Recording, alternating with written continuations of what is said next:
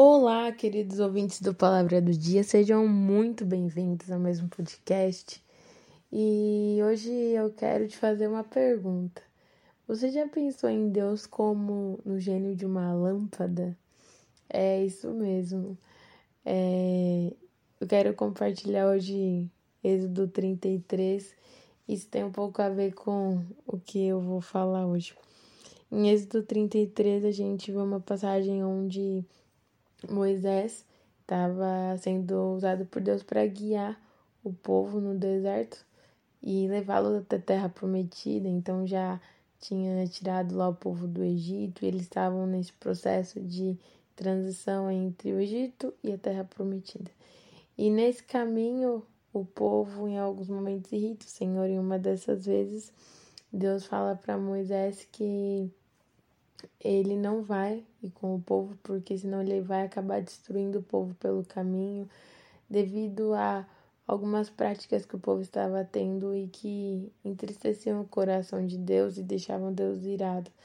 E em Êxodo 33, 32, 33, é possível você ler essa história com maiores detalhes. E nesse contexto, a gente vê que Deus fala para Moisés que ele não vai, mas que ele vai mandar um anjo junto e que esse anjo vai dar vitória para o povo de Israel e que eles vão alcançar a terra prometida. E eu estava lendo esse texto e, e pensando sobre isso. Quantos pedidos a gente faz ao Senhor? Se de repente Deus nos desse a certeza da vitória de algo que nós planejamos, será que nós mesmo assim faríamos questão da presença do Senhor conosco? Porque nesse contexto Deus estava dizendo para Moisés que ele não iria, mas que o povo teria a vitória e que chegariam até a terra prometida. Mas Moisés roga ao Senhor para que a presença dele vá. Isso mostra que Moisés era uma pessoa que conhecia Deus muito além do que apenas aquilo que ele faz, que não é pouco, o que Deus faz é grande, é muito bom. Mas Moisés alcançou um lugar em Deus onde aquilo que Deus fazia não substituía quem ele era na vida de Moisés. E refletindo sobre isso, é, eu fiquei pensando: será que se Deus, Deus de repente falasse para nós hoje eu vou realizar todos os seus desejos, mas a minha presença não vai com você. Nós aceitaríamos ou nós faríamos como Moisés e pediríamos ao Senhor, clamaríamos ao Senhor para que a presença dele fosse conosco? E isso muitas vezes de pronto nós podemos dizer não, com certeza eu iria optar pela presença. Será mesmo? Será que a nossa intimidade com o Senhor é tão alta hoje, a ponto de nós podermos dizer: Não, eu não quero se o Senhor não for comigo? Ou não, nós nos sentiríamos tentados a aceitar esse convite e viver a promessa sem ter a presença do Senhor conosco? É algo muito complexo, mas diante dessa história e dessas reflexões, eu quero deixar aqui para a gente realmente um desafio nesse novo ano que está se iniciando.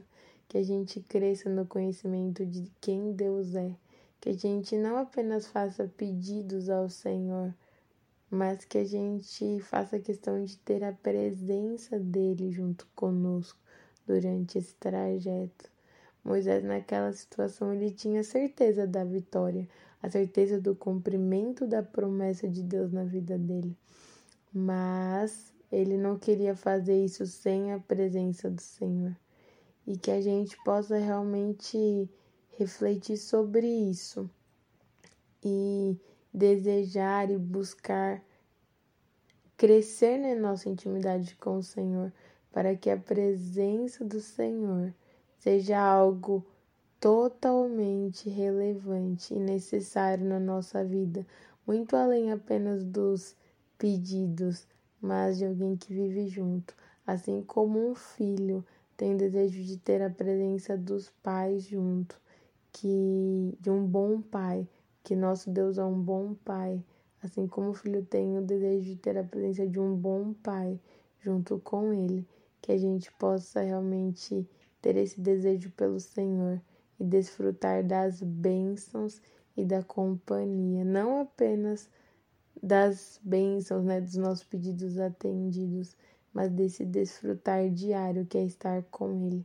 Que o Senhor te abençoe, que esse ano de 2023 a gente possa realmente crescer no conhecimento de quem Deus é e desfrutar dessa companhia do nosso Pai.